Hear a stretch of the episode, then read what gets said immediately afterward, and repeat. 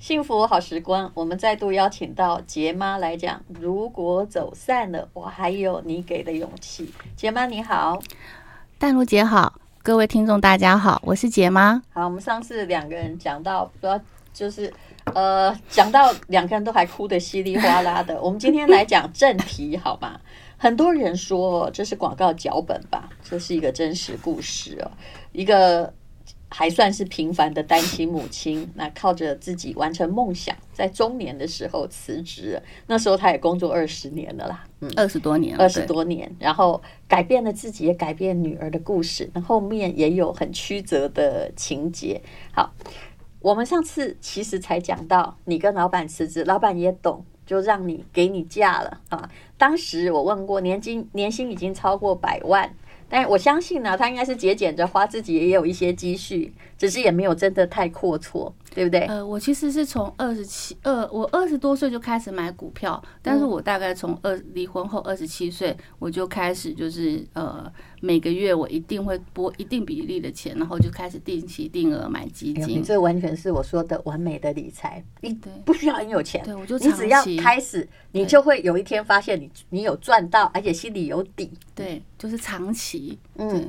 不不求快，然后不贪说哦，我一定要怎么样怎么样，但是我就是定期定额去打造自己一个，忘记它，对不对？对对对。你买哪个区的？呃，我买我现在大概过了二十年了，现在过了二十年，然后我买的就是富达，就是后来来找我拍广告的这个 富达。哦，你后来还拍了一个广告，就是买的是全球还是？呃，我那时候其实买一开始的时候，我有买全球，然后也有买欧洲，嗯，呃，欧洲的基金，那个时候欧洲基金还比较。比较红的时候，这样，然后我就我我就买了那个基金，然后我我觉得其实这是我后来富达来。找我拍这个台湾区的形象代言广告的时候，然后他们就还要就是来做一些征信啊，你是不是真的是我们的长期投资者什么的？后来他们发现说，哇，还真的有这样的一个人，这样，然后就是靠着这样，所以说我可能自己也有一定的积蓄，然后所以我可以辞职去做这样的事情。然后那时候我其实自己也觉得很玩味，就是我觉得人生中有时候你会有一些。很，你在当下做的时候，其实它是一些很微小，看起来实际是微不足道。比方说，我就是在某一天，在那时候还在银行上班，某个中午，我就决定说，哎，今天我不要跟同事去吃午餐，我要去楼下的银行开户买定期定额的基金。然后我走进去，然后我选了富达，我怎么都不会想到，富达那时候很大家，对，但我还是有富其他啦，富兰克林什么，但。我怎么都不会想到，我二十几年后，我竟然帮这家公司还拍了一个形象代言广告。你就这样投二十年，你的投报多少？你看，我又讲到别的地方去，因为我充满了好奇。我我富达后来，我我富达其实应该就是投了大概十多年了。是，对，就是呃，因为当本来是欧洲嘛，但是我知道欧洲长期投也赚不了什么钱，因为它是一个老化的区域。对，但是就是我呃，我在。我后来还是就是说，可能波段还是有出一些，嗯，但最多的一次大概四百趴，哇！因为我去买的时候，欧元才二十几块。一开始的时候，对，那我大概知道什么时候，真的很早，很早很早，所以汇率也赚了。嗯，那后来就是，所以长期才是一个硬道理嘛。长期真的是，所以说其实像我现在根本就不会害怕，而且你一个月也扣不了多少钱，对不对？呃，我记得我在当时的话是一个月扣一万吧。是你看吧，对，哦，就是也没多少钱。那笔钱，如果你少买点衣服，或者是少吃这个。家里少吃几块牛排就过去了，是不是？我曾经帮我小孩做过八百趴，嗯，八百趴，不过也是过了大概八，好佩服。哦，没没有那么多，对不起，四百跟你差不多。那当然我。我的是比较投比较激进的成长型的国家，因为我很相信哦，GDP 本来低的才会往上涨嘛。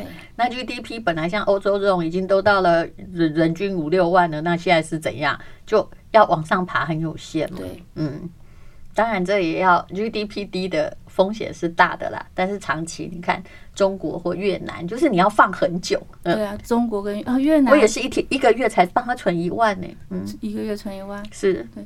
就淡如姐很厉害，有啊，淡如姐那时候我推那个越南，我也有去买。嗯，最近有点惨，但是不要放弃，真的。但是我其实有波段，一部分我在一开始我就大概呃二十趴吧，我就已经先出了。所以你不愧是真的做过，我是比较懒呐，你不愧是做过财务主管的人。其实如果是能够破同一个东西，然后坚持到底，还会波段的进出的话，你你可以把你的持有成本变低。哦，对，是不是？对，嗯。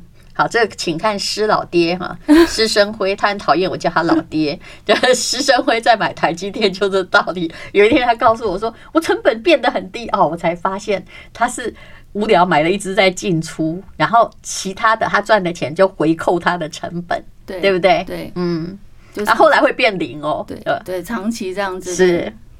好，那我们今天不是要讲股票，我们讲的是如果走散了，我还有你给的勇气。总而言之，他在四十五六岁的时候，能够想要赶快去实现他环游世界的梦想，是因为的确他的基金哦，就一个月一万，那么几年来，发现自己也有财富了。后来还是有呃，随着薪水的增加，有买比较多，但是一开始就是一万。是，而且你应该有投一些比较，就是区域会啊有可以有，因为他。刚刚问的结果是他也有在投越南嘛？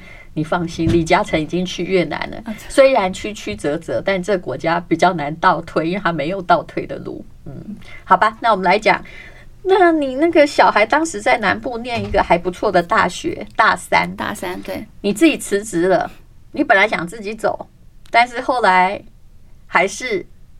我一开始就有约他，我打电话给他，我跟他说：“哎，你可以明天去办休学了。”然后我我说我已经辞职了，我们就去横越欧亚吧。这样，你之前有不好意思，你之前有讲好吗？之前讲的计划是等到他可能研究所毕业，然后我五十多岁退休，但不是在大三。然后我那一天，我我以为他会立刻跟我说：“哇，好高兴！我想明天就赶紧去辞职，最好明天就出发。”嗯，但我没想到，他一开始在电话里头跟我讲说：“为什么？”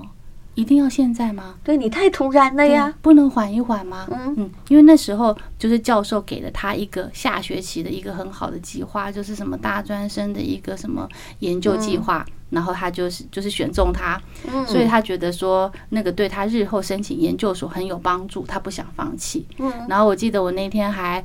呃，就很幼稚的妈妈，你知道，我就跟他讲说，我说你确定哦，好哦，好，那这样我自己去咯。我说，那你以后回等我回来，你以后不要讲说哦，妈妈都不带你哦。我就蛮蛮这个，本来就打算说我也可能自己一个人去嘛。对，你都辞了，你要怎样？我就本来就这样打算。那是后来过了好多天之后。他打电话来给我，跟我说：“妈咪，我决定跟你去了，我已经想清楚了。”他说：“我去跟教授谈了，然后我跟教授讲说，就很不好意思，我可能要放弃这个计划，因为我妈妈想去做一个这样的旅行。那我觉得我去衡量一下，如果说我的人生放弃了这个计划，它可能很可惜；但如果说我够优秀或够努力，我还是可以再回来继续努力。这样，然后，但是如果说我妈妈去了这趟旅行，万一她没回来，然后 就会自责。”但是她一定有话没跟你讲。没有，他是这样跟我说，他是说有一天如果说以后我不在了，那他这一辈子都没有跟我去过这样的旅行的话，我觉得他说他他会觉得说他没办法原谅自己，所以他成熟了，长大了，而且其实他也已经大三了，对，他已经大三。好，那么当然这母女之间的爱是很坚强的。后来你们就开始出发，请问一刚开始就走那个该死的西伯利亚铁路，这是？这是谁的提议啊？那是什么？二零一八年吗？呃，二零一六年是刚好是那时候就都是疫情前发生的事情。疫情前，对，那一年刚好是西伯利亚铁路建成一百周年的纪念。嗯，然后就是很挑战啊，三天三夜不能够洗澡。你知道我那时候出发前，我还在家里练习三天三夜 是什么感觉？不是不能洗澡问题，而是。你是夏天还是冬天出发？嗯，我那时候是四月，所以还算冷，还好，对，还算冷，但是还算好。你知道冬天如果出发，以前没有火车没那么快，要七天七夜到莫斯科，那个齐瓦戈医生有没有？不知道有多少人哦，就在旁边看到白雪茫茫，觉得我人生再也过不下去了，然后就跳下火车，真的没骗你。嗯，我可以可以去可以去理解跟这种想象，就是。我觉得那是人生真的很棒的一个经历，因为那全都是你没有没有经验过的。那包含就是可能你你在路上会遇到的一些很多人啊，还有就是说，我最觉得最主要是小孩会发现说，哦，原来世界这么大。其实还有不一样的国家，然后不一样的人民，他们是过不一样的生活的。而且你从我刚刚虽然说那个西伯利亚铁路实在不是一个很好玩的地方，而且他们坐的不是那种什么东方特快车哦，可是哎，这由俭入奢易啦。从最艰难的开始，也是一个很好的旅程规划。好，等一下我们再来听杰妈，听听他们到底是怎么样进行旅行的。I like 103, I like radio。幸福好时光，好，先来念一段他的文字哦。生命这一遭，我不想成为傀儡里的木偶，依照普世价值过活，不愿有一天走到生命的最后，才感到万般遗憾，没能当自己的主人，没能去圆自己的梦，没能将最宝贵的时间花在最爱的人身上。尼采不是这么说过吗？每一个不曾起舞的日子，都是对生命的辜负。好，我们今天请到的是杰妈，来吧，来讲女儿答应之后，西伯利亚这个铁路的征程，本来就决定要去半年吗？呃。本来是要决定半年，但是最后其实行程只有大概将近快五个月，因为要出发前他骑摩托车跌倒了，所以在家里 休养了，就脚皮磨伤，所以休养了，就是延后休养了一个多月。你这个旅程，你本来打算要花掉多少钱？我其实本来没有去想说要花掉多少钱，嗯、但我其实也不是也不是穷游啦，因为我就两个女生，所以我都是住饭店。是，那我就是那种，比方那个时候，像在俄罗斯，刚好就是卢布大贬。就原本从二零一四的一点二是一比一点二变成就是台币一块，到我去的时候是零点五，所以我在俄罗斯就都住五星级饭店，然后享受。是应该的，嗯、对。然后去欧洲，突然发现别别人的贬值是旅客的快乐，真的真的就哇，所以在那边就过得很舒服。然后到了北欧就开始节俭了，嗯、对。我也去过，我觉得北欧真的太夸张了。奥斯陆的物价超夸张，好恐怖。那也就算了，你知道，在奥斯陆的时候，其实我是一个不是真的很节俭的人。但是我到奥斯陆，我突然有一天，我突然会想说，与其外面的餐厅也这么难吃又这么贵，我还是去 Seven Eleven 吃那个火腿汉堡好了。但是你知道，连那个火腿汉堡有吗？加了一根那个什么，就是我们在台湾绝对不会吃的。对，那在当时在台湾可能只要三十块钱，大概如此。对，那现在多少钱我不知道，当然有变多了。可是那时候。光那个台湾三十块的时候，在那里就三百块哎，对，而且他们是他们东西又贵又不好吃，嗯，然后上个厕所。八十、嗯，是，嗯，对，一瓶小瓶矿泉水一百，对，然后你知道那上厕所到我什么样的地步吗？就是我后来觉得，因为每次进去都要投，对，对不对？对，我们后来干脆哎，看外面那么多人，我就把门打开，上完之后就说 please。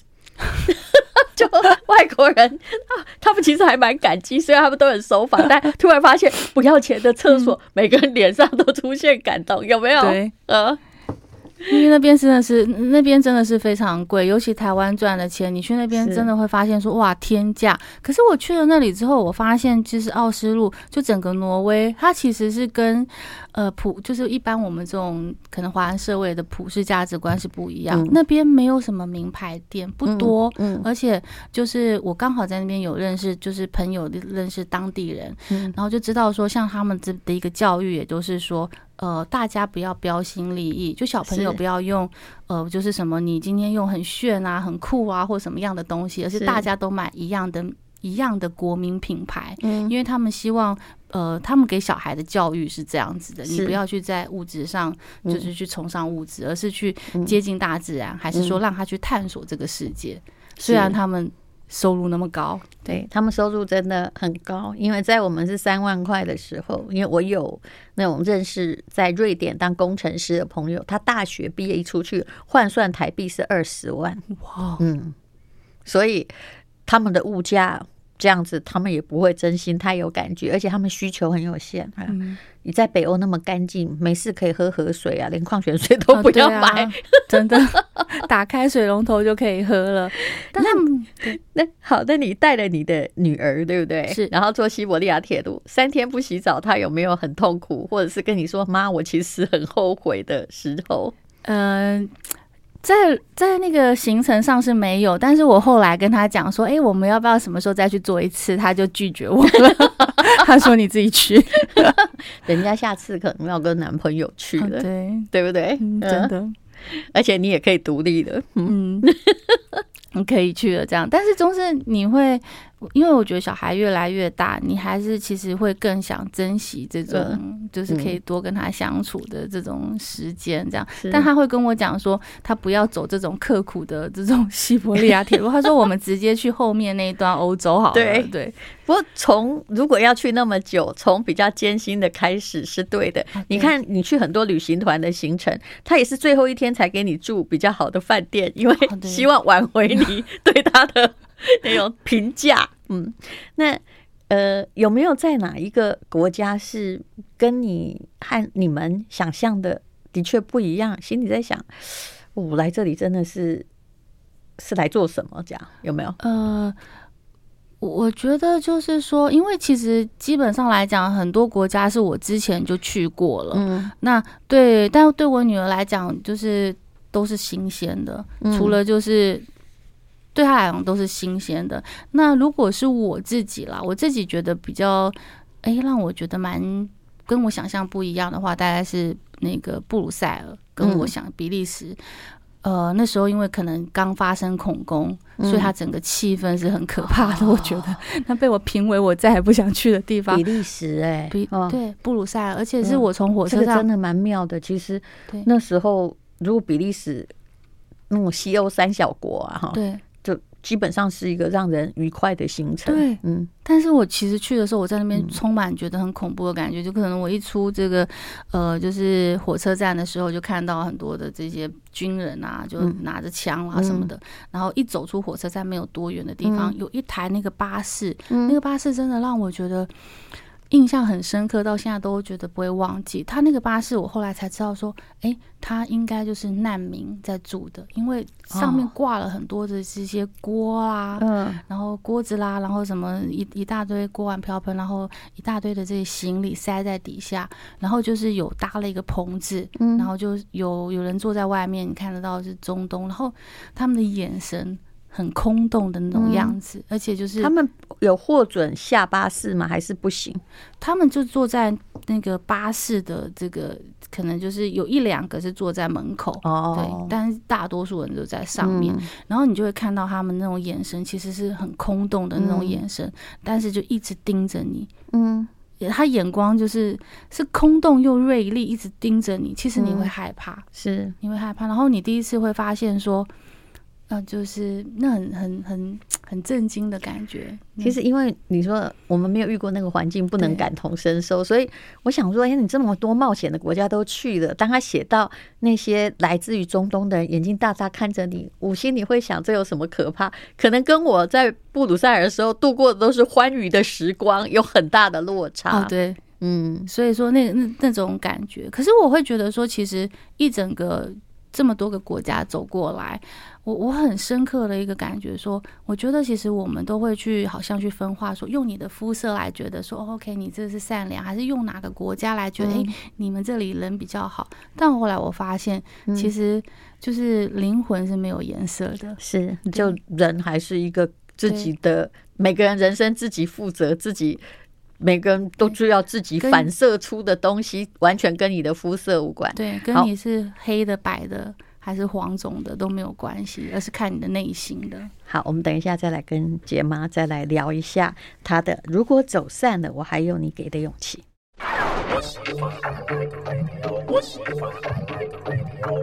幸福好时光，好。其实我看你的文章哦，我觉得。你真的不容易啊，嗯，可以长这么大，谢谢。来，我我念一下你的句子哦。你说有一次有一个年轻朋友跟我说，你不懂没有家庭资源的人那种辛苦。我当然懂，我自己就是啊，哈。其实很多人常常会把自己后来呃没有成就或什么，就怪到说家庭没有给我资源。然后他看你这样长得秀秀气气，然后呃当过各种公司的主管或 CEO，心里一定会想说你一定是。家庭非常良好的那种人呢，但是杰妈是这样写的：我所有的一切都是靠我自己赚来的。我懂得从无到有的滋味是什么啊。那么。对衔着金汤匙出生的幸运儿而言，人生只有选择想要或不想要，资源从来不是问题。但我不是，我从很小就理解我的人生只能靠自己。我想要去的远方，阿妈根本不知道那是在哪里。我告诉阿妈，就在海的对面那一边。我一直很喜欢买大衣跟外套，是因为小时候住在基隆渔港边，那是夏天很美丽的蓝海。冬天却有东北的季风狂啸哦，根本就是在迎风面。那么记忆中总是穿不暖和，奶奶给我打漂亮的毛衣，可是学校规定不能穿，所以制服外套总是透风的，穿过布料直达我心里，冻得我发抖。人长大的行为脉络总是透露着成长过程里受过伤的痕迹。我想，我爱买外套，一定是内心想抚平小时候那种色素发抖的深层记忆。就算搬到了台中。柜子里从台北带来的大衣根本穿不到，可是看到大衣，我总是忍不住想买 防风防雨的机能外套，更不容错过。你看这段完全能够了解童年的阴影，真的童年的阴影。对，那么，呃，刚刚讲到了去布鲁塞尔遇到了孔公嘛，那后来在。俄罗斯反而过得很好，因为货币贬值，可以去住五星级饭店。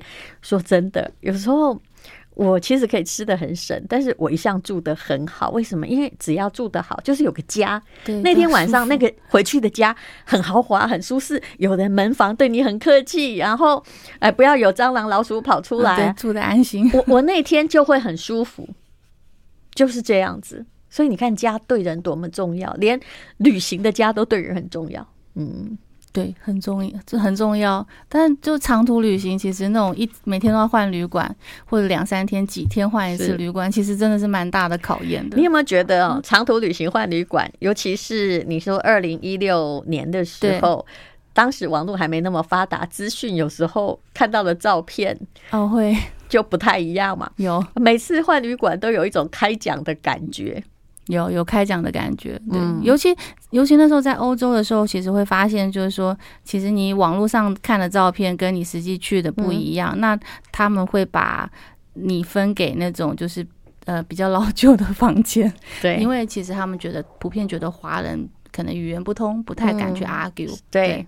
嗯，好，那当然，如果开到一个好的饭店，你就会觉得说。好幸运，可是我后来如果是长途旅行，我都只有一个 paper，，叫做找新盖的饭店。哦，对，我现在也是，是真的。管就算它很小，但是它设备很齐全，冷气、暖气不会突然坏掉，或干干净净。对，它也不会突然说，哎，怎么隔壁的声音我全部都听得到，哦、对，对不对？对，嗯，所以我现在也很爱新旅馆。是。就完全住新旅馆，不要再跟我说是古迹改 造，那个我不敢住，好可怕。因为我也住过，我觉得好像是被埋在地洞里一样，很可怕的是。好，那么，哎、欸，你在我们在讲快乐的好不好？好，你在芬兰哦，有被人家搭讪啊？啊，对，嗯，就是坐那个波罗的海的，就坐从那个芬兰，然后坐那个波罗的海的渡轮，然后到那个对面爱沙尼亚的时候，是，然后就渡轮其实很方便，啊、去买买票。然后，就算你之前没订票也没关系，他们买了，然后就有一天可能有几班，哦、非常多班。那两个国家就在互相往返往还，对不对？对，嗯。然后就是就是去，然后就，但我那一天刚好我买的是过夜船。嗯、我买的是过夜船，然后所以说就是可能有海上夕阳这样子，然后看了很很漂亮海上夕阳。那第二天早上我就一个人到这个甲板去，就后来我发现说，哇塞，昨天这里是斗殴吗？因为整个地就是桌子啦都翻倒啦，嗯、椅子也翻倒。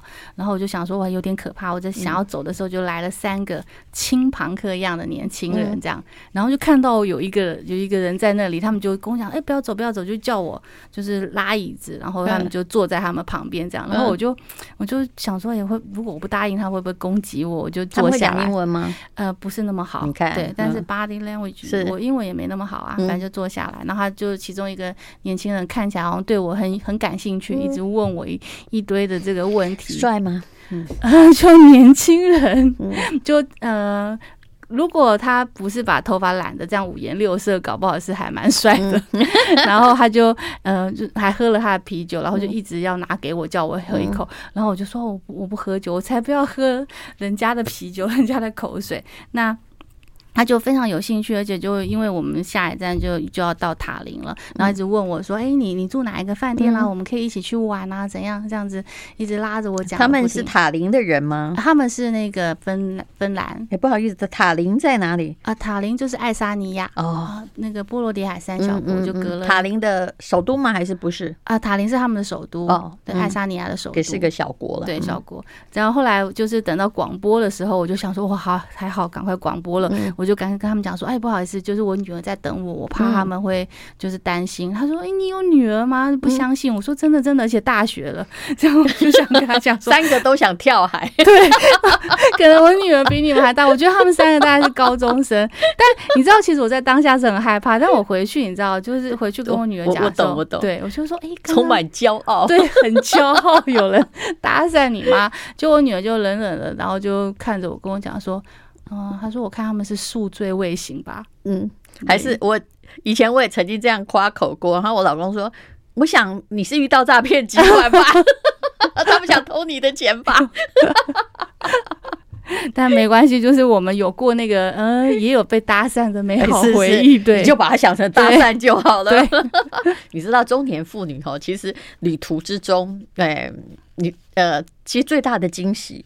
也在于，就是说，哎，如果竟然有一个人看不出你的年纪跟你搭讪的，哎，对，哎，其实我们去欧洲，东方女生是很吃香的，他们都看不太出来我们年纪。对，只要你不要跟团。然后我是建议，如果像我们这种短头发的呀，就戴顶那种科技假发，就弄个长发。我跟你讲，一定有人搭讪，真的。对，他会跟你求婚，都会。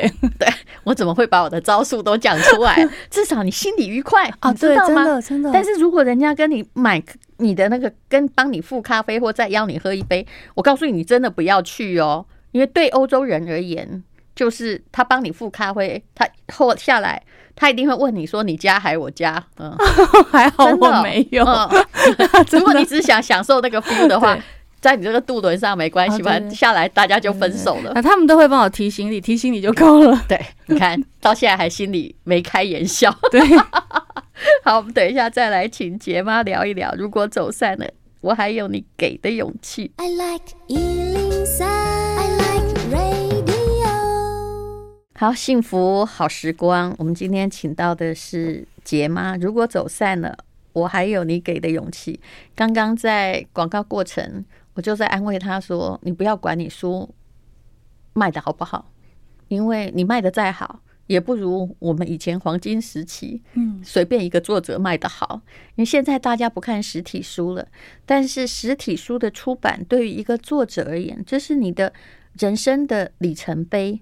如果有人看哦，其实就算他在书店看完，我都充满感恩呢。真的，真的，这是一个老作家的心情。嗯，对，就是你会觉得说，而且其实真的很希望能够把这种书中。就以前我可能就是，例如像我以前可能看淡如姐的书，然后我被淡如姐的话鼓励了，嗯，然后去让我就是说我有勇敢的去面对一些人生跟挫折的勇气。那可是以前可能就会不知道说，哎，淡如姐其实是长什么样子或干嘛。可是其实透过那个文字，我被疗愈了，我被感动了，所以我觉得就很希望，其实今天自己写了一本这样的书，我也很希望能够去鼓励到别人。我我认为有你的文字也是非常非常有力量的，而且。也是用非常浅白的方式来叙述你跟你女儿的过程，而且中间有头有尾啦。后来两个人都得到了成长，也不是故意的成长，但是只要你走出你原来的轨道，你就会有成长。好，刚刚讲完了搭讪，对不对？对。嗯，然后接下来再讲的是哦，嗯，哎，其实后来在欧洲就过得挺好了。是不是？对，就是舒服。嗯、其实到北欧应该就是已经很舒服了，啊、就很舒服，只是贵。对，只是贵。嗯，那那里是看大自然。嗯，对。我我还曾经从我还记得，哎，是从瑞典吧，就是坐到从东边，然后自己坐夜车到最西边，有一个叫博根还是哪里的地方，哦、然后突然发现说我时间不够，不然会赶不上回国机票。我去了那个城市两个钟头之后，又坐了夜车回来，回来 就是要去，就是要去啊！那里是也很漂亮，那是汉萨同盟的一个。城市贝尔根那里也是就很有自己风格的地方。应该我那时候是受了北海小英雄的影响吧，因为他们大概就是在你知道那个北欧那个叫什么，就挪威半岛的最边边的地方，然后充满了峡湾啊。对，那个火车本身也是有乐趣的，还有又要坐船啊，哇，好贵哦，那个行程非常贵。是好，那么嗯，其实米虫小姐啦。那他在这个这一趟旅行结束之后，我们上次有请你念他的感言，对不对？对，你真的觉得他长大了吗？嗯，真的，我觉得在这一趟的这个旅程当中，我可以看到他的成长。像他以前是在学校，你可能就是可以用英文念一下这个 paper 文献，他就会觉得自己非常厉害，可以站上世界舞台。嗯，你知道小小朋友嘛？可是他这一趟出去之后，他才知道说，哇。原来这世界上优秀的人这么多，是。然后他如果想要申请就是好一点的研究所，他不是跟台湾人竞争，或跟他班上的同学同修一门课的人竞争。尤其他在北欧看到，哇，随便一个一个年轻人都可以讲四五种语言，而且是非常流利。是 对，所以他们人家十几岁就已经，尤其荷兰人也是啊，都受过了非常多的语文训练。对，所以说天生的。对，所以后来发现他在这趟旅程当中，他都沿路苦读。啊，他在火车上，他就可能看德文，然后就会在就英国市集的时候，他就会就是去买书，然后就，然后我还跟他讲说，哎、欸，你有时间看吗？你不是包包里头就有吗？嗯、就他就跟我说，我看到这本是我在我很想买的，但之前台湾没有。嗯、那我说好，那你自己背。那但是我还是觉得说我，哎、欸，你真的会看吗？我就问说，我就跟他讲，我一定会感动的落泪，说 我女儿什么都不买，在市集里面买书、欸，哎，Oh my god，我，我怕他给我。背行李，你知道？然后就这是一个问题。对，你们虽然不是背包客，但行李都要自己拖。对，要自己拖。然后后来他就告诉我说：“他说妈咪不会，他说不会没有时间念书，只会没有心。”嗯，然后我就觉得哇，就是你知道考高中的时候，每天啊就是闹钟转四点，然后 never 在四点起来过。后来总共你知道吗？就把我闹钟一直拿走。我买到第三个闹钟的时候，我也就不买了。他还来问我说：“哎、欸，妈咪，你你还有没有再去买闹钟？”我说：“四四点是他自己调的，对他调的。哦、他的愿望行动力赶不上愿望了啊！对，我这样就是全部他 never 在四点起来过，你知道吗？都是我起来帮他关闹钟。对，可是他就会对，他也对自己太严苛了，嗯。但所以说，后来我觉得说他在行程，他在这个旅程当中，当他自己去看到的时候，我发现说，哇，他真的是成长了。是，他会知道说，OK，他想要成为怎样的人，然后他以后的梦想，他必须做什么的努力，完全都不用逼，反而现在都是我跟他讲说，哎，你不要那么拼，嗯，你要懂得休息，你不 要过劳。其实他心里在想什么，我可能也知道。他心里可能是在想说，我妈年纪也慢慢的大了，哈。对。那如果我自己没有强一点，他以后有什么依靠？嗯，有可能，有可能。嗯、对。其实发现你要未来可能要养的人，那个人慢慢变得弱小，也是我们成长的一个很重要的里程碑。嗯，对。我都跟他讲说，其实你就是把你自己顾好。就好了。我觉得其实当妈妈，我现在就会觉得说，哦，像他现在开始出来就是工作，我会觉得说，哎，你不要回家啃老，我就觉得非常非常的高兴。就你终于把他抚养成一个独立自主的人了，嗯，我就觉得哦，那就是最大的安慰了。是。哎，你真的不容易。比如说，你说二十五岁，基本上这个小孩你一生下来，他差不多就是你一个人必须养他。可你那时候自己也很年轻，根本也没有养小孩的经验，没有，我都没有。但我其实可是你并没有时间让自己沮丧，说我怎么二十五岁婚姻就触礁了，然后我就要一个人养了一个这样小的小孩。对，没有。而且我其实，我其实觉得当中就是。呃，有有很多时间，其实我没有办法陪他，没有办法照顾，是没有办法照顾他这样。你必须要负责经济所有的资源。嗯，但是那时候，呃，有一段其实应该讲，他就是我奶奶过世之后，那有一段时间其实是让那个等于是他前婆婆带的，我就是把他，你你，我就把他安慰我自己，就把他当成就是说我考虑过了，我自己找保姆跟就让他带的话，我想他至少不会虐待他。嗯，对。可是钱婆婆应该也不会虐待他吧？呃，他也有很多孙子，就是就是给你吃饱，就是对，嗯，其实那段时间自己也一定就是。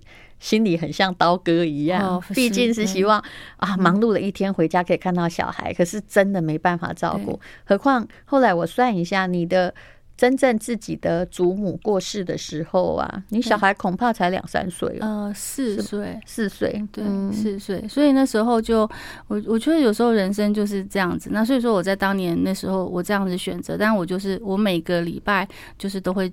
接他回家就长周末，嗯、所以我们母女的感情都没有就是没有问题过。嗯、那后来到我整个就是觉得各方面都很 OK 的时候，他就回来了，嗯、我就把他接回来。那时候他几岁？呃，念小学？呃，没有。到最后他真正回来的时候，大概他国中，因为他国中其实也已经回来一段时间，但他后来有去大陆，嗯，他有去大陆念了。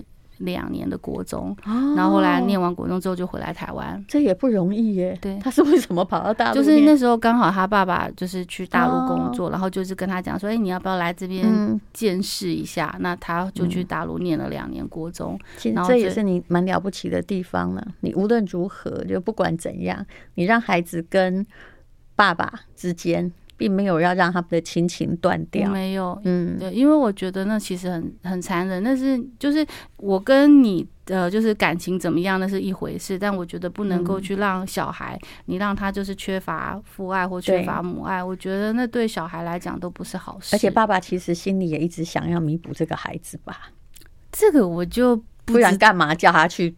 大陆念国中，他也希望能够多看一点啊。这 个这个，希望他对他好了。但是我觉得，坦白讲，我我真的觉得，就是当妈妈跟当爸爸对小孩的心是完全不一样的。对，你要知道，我常常说这句话：古代的生物只知有母，不知有父啊。真的，这句话讲的真是棒，真的。因为我们如果你说根本不用跟老公计较什么，如果我们没有。就是让小孩感觉到他呃童年过得很舒服，哇！你会被他恨死。我跟你讲，他以后跟所有心理医师讲的都是你不好。但你看所有的爸爸，对不对？不他蜻蜓点水的回来，他最后哦，如果爸爸后来有一点财产跟你继承，你就会开始说爸爸好处。妈妈是不能这么干的呀，真的。嗯，这就是天生不平等啊，真的。嗯而且，对，真的是这样。而且，我觉得就是说，像呃，可能我觉得这样子是不可以的啊。爸爸都会觉得，那那那有什么啊？就是啊，就圣诞老人心态嘛。对啊，我觉得不是自己痛肚子生的，不是自己怀孕的，不一样，你知道吗？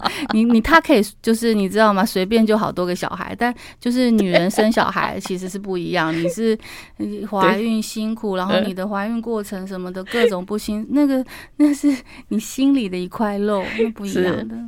那个，不过我家爸爸很讨厌我讲这种 话，因为他也在认真，他也真的有认真的，至少当爸爸比当老公认真很多嘛。那这样就非常棒了。是，好，那我们等一下再聊。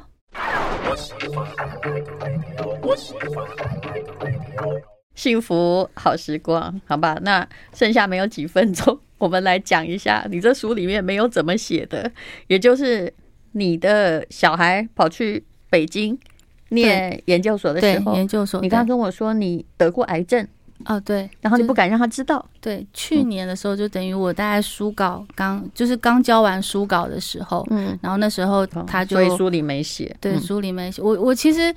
作者序的时候，我就写淡淡的，因为我觉得就是说，其实每个人的人生你都会有遇到一些低潮啊，或干或什么的。而且我跟你讲，会得癌症的人真的很多。对，所以我就觉得说，哎，不用去特别去写这个，所以我只有写开刀。其实那开刀就是因为得癌症。是。那那时候他正在写论文，那他非常的这个，他呃压力非常非常的大。然后我就决定，我不要在那个时间点就告诉他，我怕他会不顾一切想飞回来。你有做化疗吗？呃，没有哦，然后我就怕他，那那也就是算是幸里面稍微算是比较幸运的，然后所以说我一直到呃开刀前两天才告诉他，嗯，然后那时候他第一件事情就哇大哭，就跟我说：“我不能没有妈妈。”嗯，他跟我说：“你不能死。”他没有娘家哎，你要想，对，真的不能死。对，他就跟我说：“你不能死。”然后我就跟他说：“我说我也不想死啊。”我说：“但因为但是我的那个长得很接近，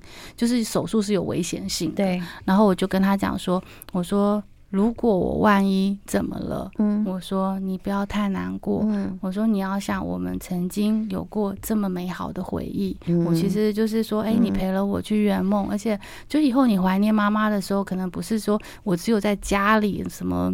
那个样子，我们在世界上很多美好的，我们一起共患难过，对，或者是这个共美好过，对，都有我们的一些回忆。这样，而且我想让你知道，说，身为一个女人，你不是只能在家里，然后辛勤的去，就是很辛苦的背影，你可以去追求你的人生的。其实我很想对你讲一句话，因为你刚开始来跟我说的时候，就说，就算是在你。天下网站有时候会发表你的其中的文章，就会有人留言说，嗯、呃，什么，嗯、呃，什么最难听的话叫什么？他说这个大概八成快死了，哦，所以才 所以才需要才要带女儿 叫女儿休学去旅行，对不对？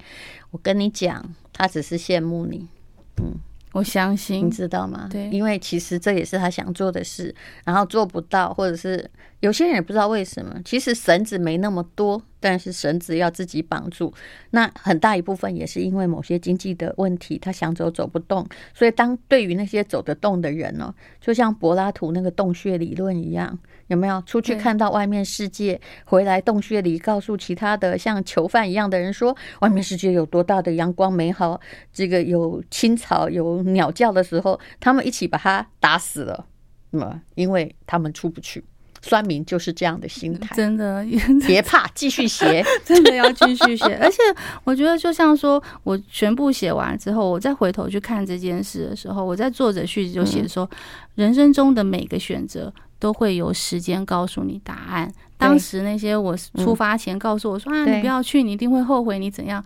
我我我现在的答案是、嗯、我没去，我才会后悔。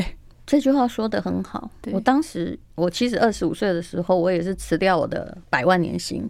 你知道我那个年纪，二十五岁百万年薪，我从小就是一个很努力在工作的人，很厉害，超强，简直是兼两份差，就是就是啊，一发现我能做的就是写字了，写字是我唯一的专长。然后，但是第二年我就觉得我人生不能重复下去，怎么一直都在做母亲节、父亲节、情人节，这样没完没了啊？于是我大概就是就走了。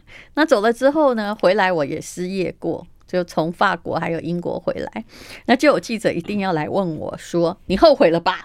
对不对？你出去了一年，对吧？一样的心态，这些人都是他，他的结论就是你后悔。没想到他听一个失业人士讲还那么高兴，于是他就说：你难道没有一点点 那个那个后悔吗？我那时候才二十五六岁，我心里想：我后悔些什么？我还这么的年轻哦，而且不会后悔。是，而且你不会后悔。”其实你从那种天涯流浪，但我出去也没有过得很好，因为就算把所有的钱凑足了，要活一年也还是很辛苦嘛。